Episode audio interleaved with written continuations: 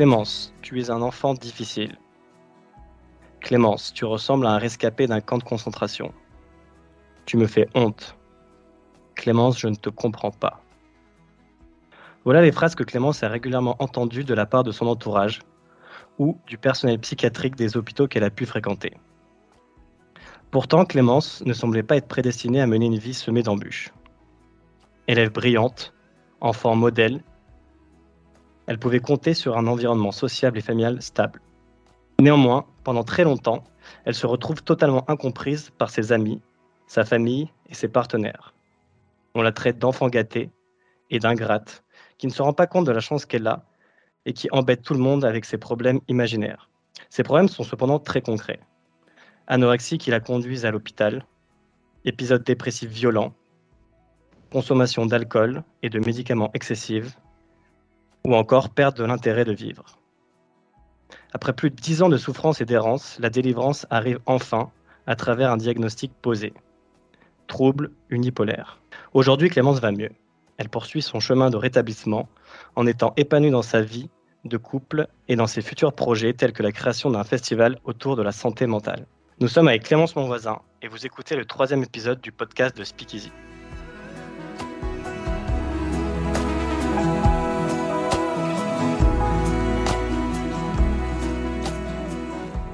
Bonjour Clémence. Salut Clément. Comment vas-tu? Ça va très bien, merci. Et toi? Bah Écoute, ça va super aussi. On est très heureux euh, de t'avoir avec nous euh, sur ce troisième épisode euh, de Speakeasy. Merci beaucoup de m'avoir invité. Je t'en prie. coup, Clémence, pour rentrer dans le vif du sujet, j'aimerais qu'on revienne du coup sur bah, le trouble unipolaire qui, du coup, a été diagnostiqué il y a quelques années. Est-ce que pour les gens qui bah, ne connaissent pas ce trouble, tu peux revenir là-dessus et nous en dire un peu plus? Alors, le trouble unipolaire, euh, ça s'appelle aussi dépression majeure. Euh, pour ceux qui connaissent euh, le trouble bipolaire, c'est la version avec que des dépressions.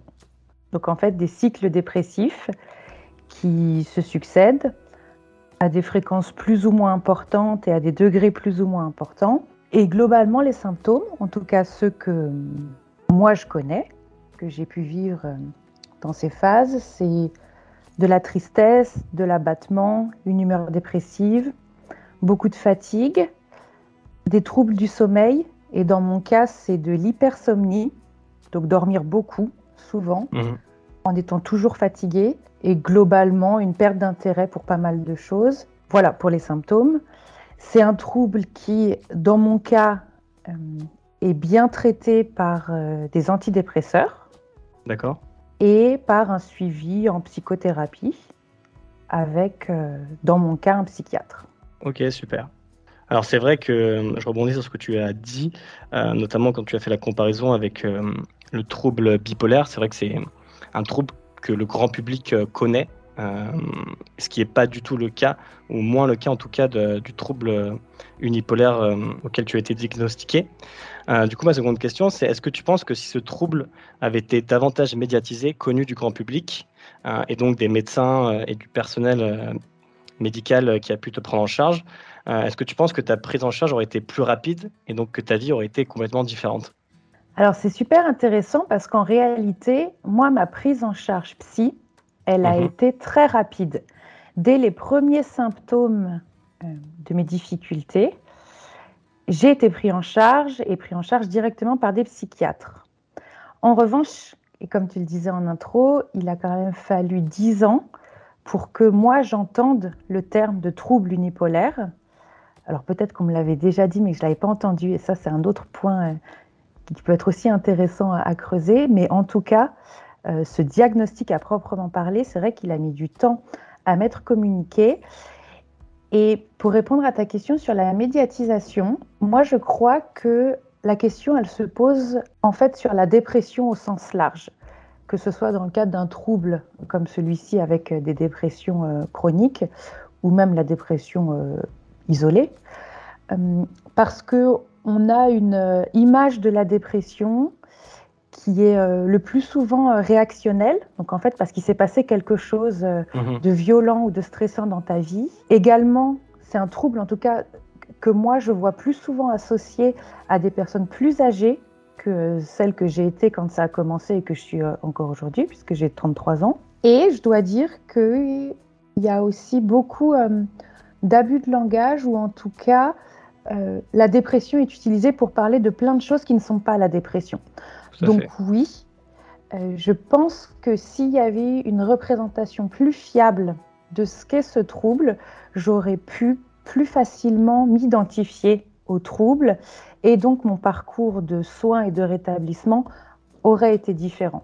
Ok, super clair. C'est vrai que je te rejoins totalement sur, euh, sur les représentations de la dépression. Euh, déjà, je pense qu'il y a beaucoup de gens qui confondent euh, état dépressif et dépression, qui sont quand même deux choses différentes, où le dialogue a parfois été compliqué. du coup, ma prochaine question est la suivante. Est-ce que, au-delà des difficultés du trouble que tu as pu vivre, euh, la chose la plus difficile, c'est de ne pas se sentir euh, compris euh, et soutenu par l'entourage et les gens qu'on aime? Oui, indéniablement. D'autant que hum, moi, je ne me comprenais pas moi-même.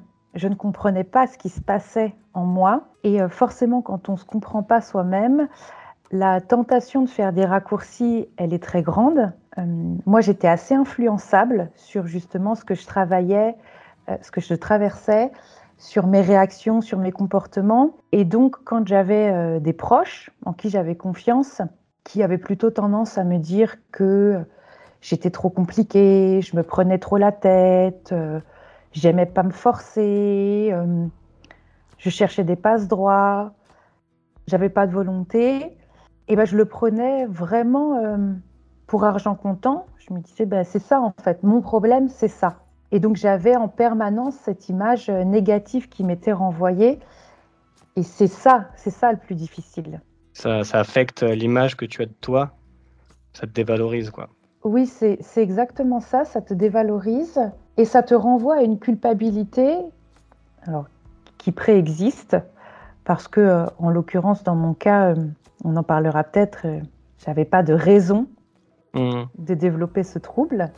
Bien sûr. si tant est qu'il y ait des raisons. Donc la culpabilité d'avoir ces comportements, ces ressentis, ces pensées, ces émotions extrêmement intenses et extrêmement négatives, elle est là. Donc en plus, quand nos proches nous donnent le sentiment que bah, on se bouge pas pour que ce soit différent, ça ajoute vraiment vraiment de la souffrance. Totalement. Donc on a parlé donc, euh, on vient de parler de troubles unipolaires. Euh, on a vu que ça a eu des répercussions sur toi, ton comportement, euh, notamment que ça a du coup eu pour conséquence des troubles du comportement alimentaire. donc notamment sur ta période où tu étais un peu plus jeune, ta période collège-lycée. du coup, est-ce que tu peux nous expliquer comment tu es rentré dans cet engrenage pardon, infernal des troubles du comportement alimentaire et notamment de l'anorexie? C'est super intéressant que tu dises que hum, les troubles alimentaires sont euh, une conséquence ou une expression du trouble unipolaire. Moi, personnellement, j'en sais rien. Hum, en tout cas, c'est vrai que les premiers symptômes de mes, de mes difficultés, et je parle encore de difficultés, hein, j'ai quand même du mal à parler euh, du trouble ou de la maladie, euh, ça a été les troubles alimentaires. Donc, en effet, à 15-16 ans, j'ai fait euh, de l'anorexie assez sévère, qui honnêtement a commencé comme tout régime commence. J'ai toujours eu un rapport à mon corps assez compliqué depuis assez jeune, vraiment aussi loin que je m'en souvienne. J'étais toujours très complexée, je me regardais beaucoup, je me comparais beaucoup, j'étais jamais très à l'aise avec mon corps. Et j'avais même euh, essayé plusieurs fois, même très jeune, de faire des régimes. Donc j'étais quand mhm. même dans une intention de restriction alimentaire. Et à l'entrée en seconde, j'ai vraiment euh, opéré une, une restriction alimentaire très importante. Donc au début, pour perdre du poids, à des fins euh, esthétiques. C'est vrai que j'entrais au lycée, dans un lycée euh, qu'on appelle d'élite, en tout cas dans lequel on avait une pression assez importante. Euh, et dans lequel j'ai ressenti vraiment assez rapidement beaucoup de stress, sachant que j'étais aussi très très très anxieuse de base. De base. Euh, et, et donc j'ai, je crois utiliser le levier de l'alimentation pour garder une sorte de contrôle sur ma vie quand pas mal de choses euh, bah, en fait se barraient. En tout cas sur le plan académique, j'avais pas l'habitude de ne pas être parmi les meilleurs de ma classe et c'était ce qui est en train de se produire. Et voilà. Et donc très concrètement, ça a commencé par un régime, euh, un régime dans lequel on m'a encouragée alors, pas, mes, pas ma famille, mais à l'époque, je faisais de la gymnastique et mes entraîneurs de gymnastique me voyaient perdre du poids et m'encourageaient. Donc, il y avait ce côté grisant où je voyais assez rapidement euh, le poids qui, diminuait. Donc, ça fonctionnait, ma stratégie fonctionnait. J'étais vraiment dans une stratégie. Et puis, à, partir d'un moment, euh, clairement, j'ai perdu le contrôle. Donc, euh, j'étais plus dans une restriction volontaire. J'arrivais juste plus à m'alimenter. Et le moment où j'ai vraiment pris conscience qu'il y avait un problème, c'est quand même physiquement, euh, j'étais plus capable d'apporter les aliments à ma bouche. Et, ce que je veux dire par là, c'est j'étais pas incapable physiquement parce que j'étais trop faible, j'étais incapable physiquement parce qu'il y avait un blocage psychologique qui m'empêchait de me nourrir. Et là, j'ai pris conscience que j'avais complètement perdu euh, le contrôle sur ce que je croyais être euh, la sphère que je contrôlais le mieux, justement, et qu'on était passé à autre chose que euh, le petit régime qui fonctionne bien. Donc, si je résume ce que tu viens de dire, c'est la nourriture en elle-même qui te, entre guillemets, dégoûtait euh, et que tu n'arrivais pas à t'imaginer ingurgiter la, moindre, le moindre élément, quoi, le moindre, de nourriture. En fait, ce qui est très étrange et qui me laisse encore perplexe aujourd'hui, c'est que j'étais obsédée par la nourriture. Je pensais toute la journée, tout le temps à manger. Mais en effet, quand il s'agissait de passer à l'acte, euh, déjà, je me mettais des contraintes extrêmement importantes parce qu'il fallait que le moment soit absolument parfait, comme si on ne peut pas juste manger comme ça. Il faut que hmm. vraiment toutes les conditions soient réunies pour que j'ai le droit de manger. Et en effet, l'acte en lui-même de m'alimenter était extrêmement compliqué. Ouais, c'est super intéressant ce que tu dis. Je pense que ça va intéresser euh, bah, beaucoup d'auditeurs euh, parce que les TCA euh, touchent principalement les filles malheureusement. Donc il y a beaucoup de filles qui nous écoutent. Et je pense que c'est important aussi de préciser quelque chose qu'on a déjà un peu mentionné. Mais encore une fois, tu n'étais pas en situation d'échec scolaire. Tu avais un environnement familial stable, un groupe d'amis qui t'entouraient, qui étaient là pour toi. Précise ça pour euh, montrer que finalement, euh, les TCA, ça peut toucher n'importe qui et on n'y a pas besoin d'être dans une situation euh, précaire, d'être dans un contexte d'exclusion ou d'avoir un contexte familial compliqué pour être victime d'anorexie, de boulimie ou, n'importe quoi. Oui, tout à fait. On sait et, notamment, moi, je me suis beaucoup documentée toutes ces dernières années sur les troubles psychiques au sens large. On sait qu'il y a des facteurs de vulnérabilité et des facteurs aggravants, mais en effet, moi, dans mon cas, je fais partie de ces personnes qui, euh, entre guillemets, ont tout pour être heureux. Donc, je n'avais pas de raison, a priori, de déclencher euh, ces symptômes et ce trouble. Tout à fait. Et du coup, aujourd'hui, comment est-ce que tu fais pour avoir un rapport euh, plus apaisé avec ton corps? Puisque tu viens très clairement nous dire que le, point, la clé d'entrée, euh, c'était ton rapport avec euh, ton corps qui te déplaisait. Euh, aujourd'hui, du coup, quelle est ta stratégie Puisque tu as aussi mentionné le terme de stratégie dans tes régimes. Comment est-ce que tu fais pour avoir un, rapport apaisé et serein et sain avec ton corps? Alors, je vais quand même préciser que c'est loin d'être un long fleuve tranquille et que c'est un travail qui dure depuis de nombreuses années et très honnêtement, je pense que ce sera le travail euh, de toute une vie. Mais ceci dit, euh, j'ai mis en place en effet des mécanismes, des stratégies euh, qui consistent déjà à me foutre la paix d'un point de vue de la gestion de mon poids, de mon alimentation. J'ai aussi fait un gros travail sur les pratiques physiques et corporelles auxquelles j'ai pu avoir recours et de manière assez rigoureuse, je m'interdis d'aller vers des pratiques qui euh, euh, sont dans la recherche de performance, qui sont dans une forme euh, que je considère moi de violence au corps. donc je n'ai plus que des pratiques physiques, sportives, corporelles qui sont vraiment dans la recherche du plaisir. Et d'ailleurs, ça va même jusqu'à avoir recours à des pratiques de bien-être très très régulières par exemple, moi, euh, j'adore aller au sauna. J'ai un ressenti très très fort euh, dans un environnement de chaleur. Et donc, c'est des choses que je m'offre et que j'offre à mon corps pour euh, être dans cette connexion de bien-être avec lui. Donc, je crois que hum, ma stratégie, en fait, c'est de chercher en permanence l'unité entre ce que je ressens et mon corps, plutôt que la division qui a été au cœur de hum, bah, cette, phase de, ces phases d'ailleurs de restriction alimentaire ou euh, de pratiques sportives extrêmes. Super intéressant. Tellement intéressant que j'ai envie de rebondir sur ce que tu viens de dire. Du coup, tu as dit que tu évitais les pratiques euh, sportive que tu jugeais euh, trop tourner autour de la performance. Je trouve que c'est très intéressant comme, euh, comme manière d'envisager les choses.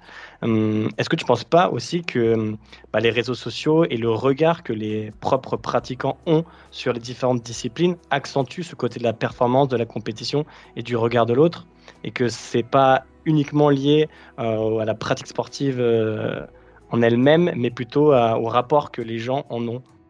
Et à vrai dire, c'est le cas dans énormément de pratiques, même pas euh, uniquement euh, sportives et corporelles. Et hum, pour les personnes qui souffrent ou ont souffert de troubles des conduites alimentaires, c'est particulièrement puissant parce que on est dans une logique de comparaison. Quand j'étais dans mes phases de restriction alimentaire euh, très importantes, je me comparais sans cesse à la morphologie des autres filles, je comparais ce que l'on mangeait, des choses, mais ça allait très loin. Je comparais le rythme auquel on marchait.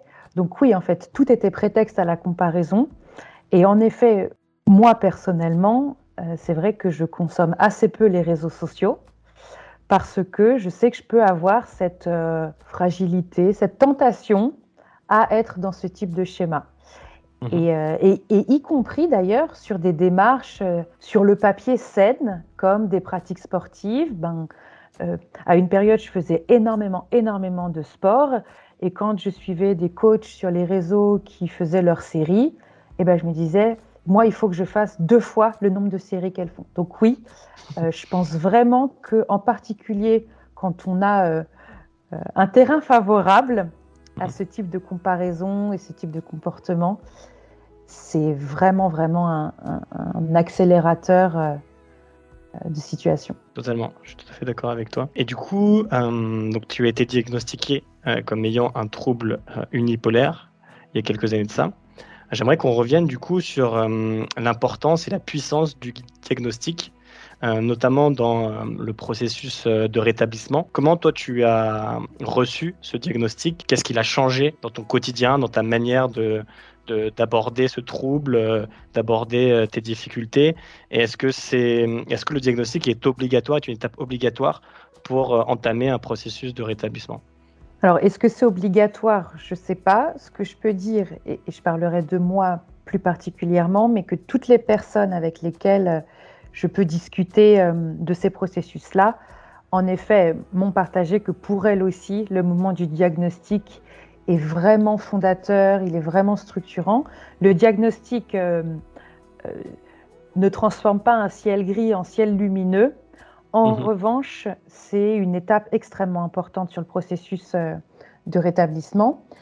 Et en l'occurrence, dans mon cas, moi, à nouveau, j'ai très très tôt entendu que j'étais malade dès mes 15-16 ans, autour de moi, les médecins, mes parents, tout le monde me disait tu es malade.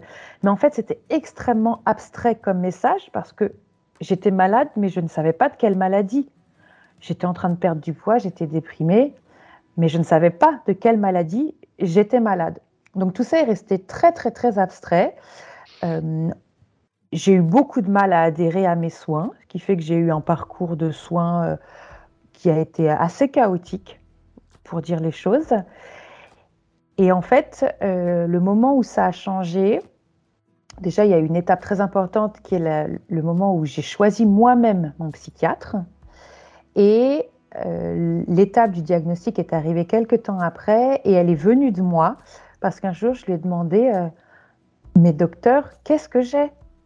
Et c'est là que j'ai entendu pour la première fois ce trouble unipolaire. Encore une fois, peut-être que je l'avais déjà hmm. reçu, en tout cas c'est la première fois que je l'ai vraiment entendu. Et là, il y a euh, un manteau extrêmement lourd de culpabilité qui est tombé. Il y a une libération, vraiment, de me dire, euh, il y a quelque chose qui existe, qui me concerne, et c'est pas de ma faute, c'est pas moi qui l'ai généré et c'est pas moi qui suis allée le chercher. Euh, et à partir de ce moment-là, je me suis sentie beaucoup plus euh, confiante dans mon suivi, que ce soit médicamenteux ou psychothérapeutique. Et également, ce que ça m'a aidé à enclencher comme, euh, comme autre processus, c'est de commencer à aller vers la recherche du bien-être. Parce que jusqu'à présent, comme j'étais dans le rejet de ce que je rencontrais, de mes souffrances, de mes troubles, de ma tristesse, je cherchais désespérément la pratique, le truc qui allait me sauver, me guérir. Hmm. Et à partir du moment où j'ai compris qu'on n'était pas sur un processus comme celui-ci, qu'on était vraiment sur un processus de rétablissement, c'est ça qu'il fallait que je vise, eh ben, j'ai mis en place une observance assez scrupuleuse de mon traitement et je me suis autorisée à aller chercher des pratiques de bien-être, de soulagement, de plaisir. Et je pense que c'est ça qui a permis ensuite d'accompagner une progression qui finalement a été euh, assez rapide et, pour moi en tout cas assez satisfaisante aujourd'hui. C'est parfait pour euh, enchaîner avec euh, la prochaine question, ta fin de réponse, où tu parles de plaisir euh, et de bien-être. Et c'est vrai que donc on a parlé des, troubles du comportement alimentaire, mais ce qu'il faut garder en tête, c'est que le trouble unipolaire, la principale, le trait caractère principal, c'est ce côté dépression, cette perte du plaisir, cette perte de vouloir vivre.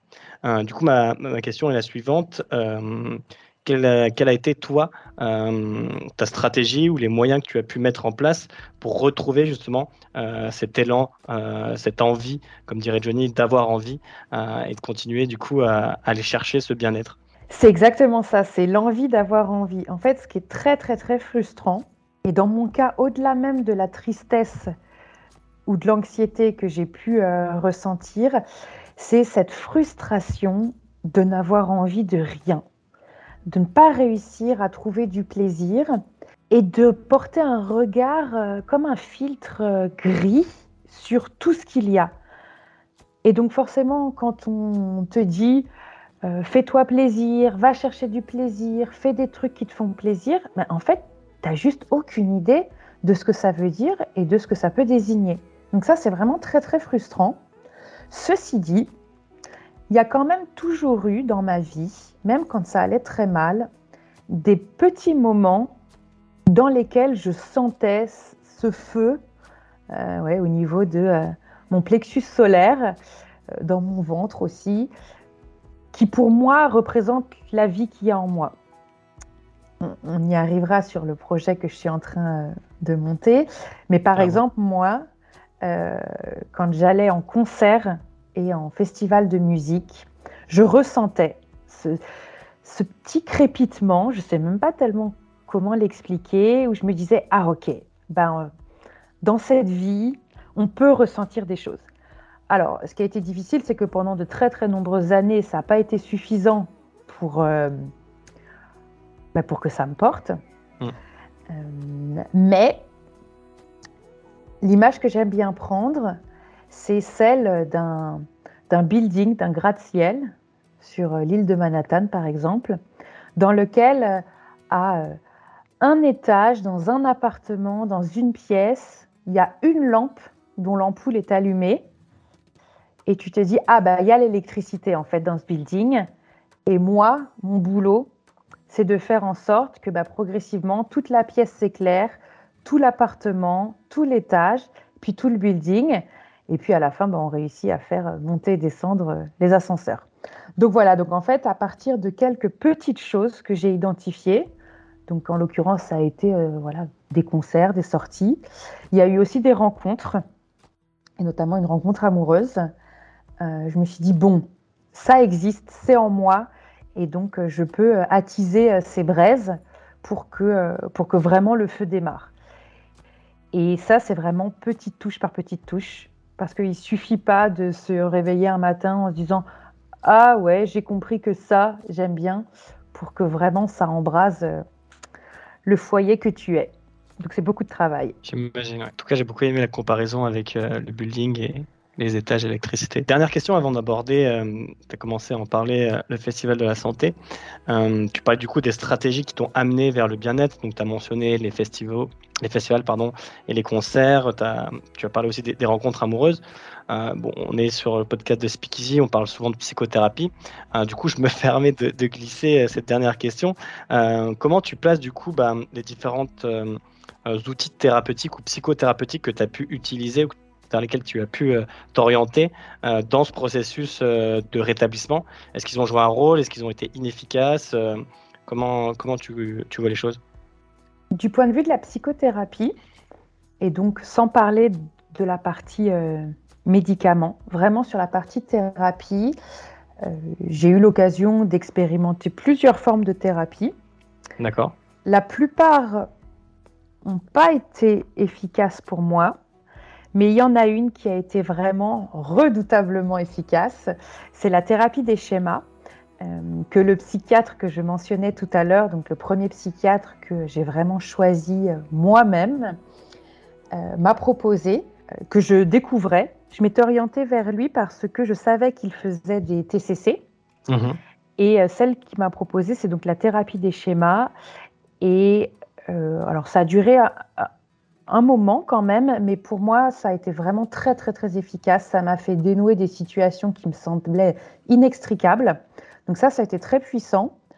Aujourd'hui, c'est un outil avec lequel euh, je vis au quotidien et, sur, et, avec lequel je suis complètement autonome. Donc ça, c'est aussi extrêmement satisfaisant parce que je sais euh, très bien euh, dans quelle situation je vais pouvoir utiliser cet outil et je sais qu'il va m'aider. Donc ça, c'est vraiment extrêmement rassurant. Après, il y a d'autres aspects euh, sur lesquels cette thérapie, en l'occurrence, euh, ne me fait pas avancer, et donc pour lesquels je suis allée vers d'autres formes d'accompagnement. Euh, et notamment, on parlait de l'envie et du plaisir. dans mon cas, après avoir beaucoup tourné autour de la souffrance et pourquoi je ressens ces émotions négatives et qu'est-ce qui m'est arrivé dans la vie, en fait, je me suis décidé à arrêter d'aller gratter dans le négatif et à me tourner justement vers ce qui pouvait me générer du plaisir, de la joie, de l'envie. Et c'est encore ce que je suis en train de travailler en ce moment et ce qui m'aide beaucoup euh, en ce moment, c'est euh, l'hypnothérapie. Vraiment pour cultiver cette envie, ce plaisir, ce regard positif sur la vie, ça, ça m'aide vraiment beaucoup. Ok, super. Bah, merci pour cette réponse complète. Je vous veux juste une petite aparté. Donc, euh, on a parlé des, thérapies des schémas. Euh, juste pour euh, ceux qui connaissent pas la thérapie des schémas, c'est comme l'a dit Clémence, ça fait partie de la famille des TCC. on a déjà fait des posts sur Speakeasy sur le compte Insta pour ceux qui veulent aller voir. et brièvement, la, thérapie des schémas, le principe, c'est qu'il existe plusieurs, je crois que 21, si je dis pas de bêtises, schémas différents qu'on peut ressentir en nous.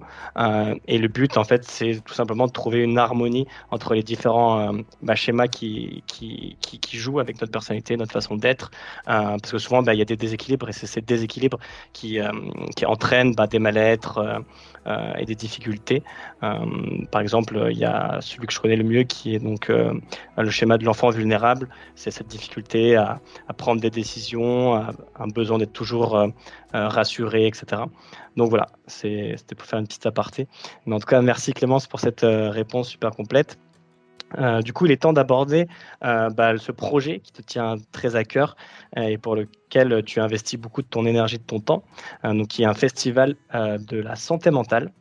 Euh, donc Clémence, est-ce que tu peux bah, brièvement euh, nous en dire plus sur ce festival? Avec grand plaisir. Donc en effet, c'est un projet sur lequel on est maintenant une équipe euh, assez conséquente à bosser. C'est le festival Facette, le premier festival pour la santé mentale des jeunes, des jeunes adultes plus précisément, puisque la, la tranche d'âge que l'on vise plus spécifiquement, c'est les 15-30 ans même si bien évidemment tout le monde euh, sera bienvenu sur ce festival qui sera en accès complètement libre. La proposition, c'est d'explorer collectivement cette notion de santé mentale qui peut parfois euh, faire peur parce qu'elle est souvent prioritairement associée à des troubles que l'on ne connaît pas. Et c'est souvent pour ça d'ailleurs qu'on en a peur, hein, on a peur de ce qu'on ne connaît pas.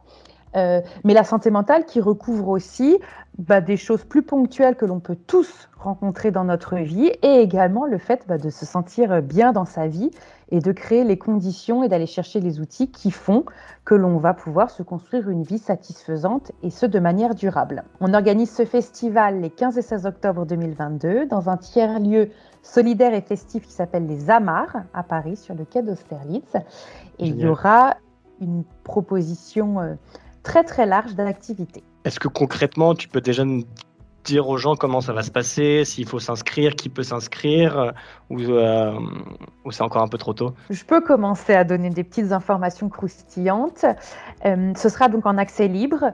On va quand même mettre un système de préinscription pour permettre une gestion des flux plus simple et plus sereine sur ce festival, et notamment parce qu'il y a toute une proposition assez riche d'ateliers et donc pour pouvoir être sûr que euh, quand on est vraiment très très intéressé par un atelier ou une thématique ou une pratique, eh ben on puisse euh, on puisse réserver sa place. Alors évidemment, euh, il y aura également un contingent de places pour des personnes qui arriveraient et qui auront envie de, de découvrir. Mais on est en train de mettre ça, mettre ça en place. Il y aura des pratiques extrêmement variées.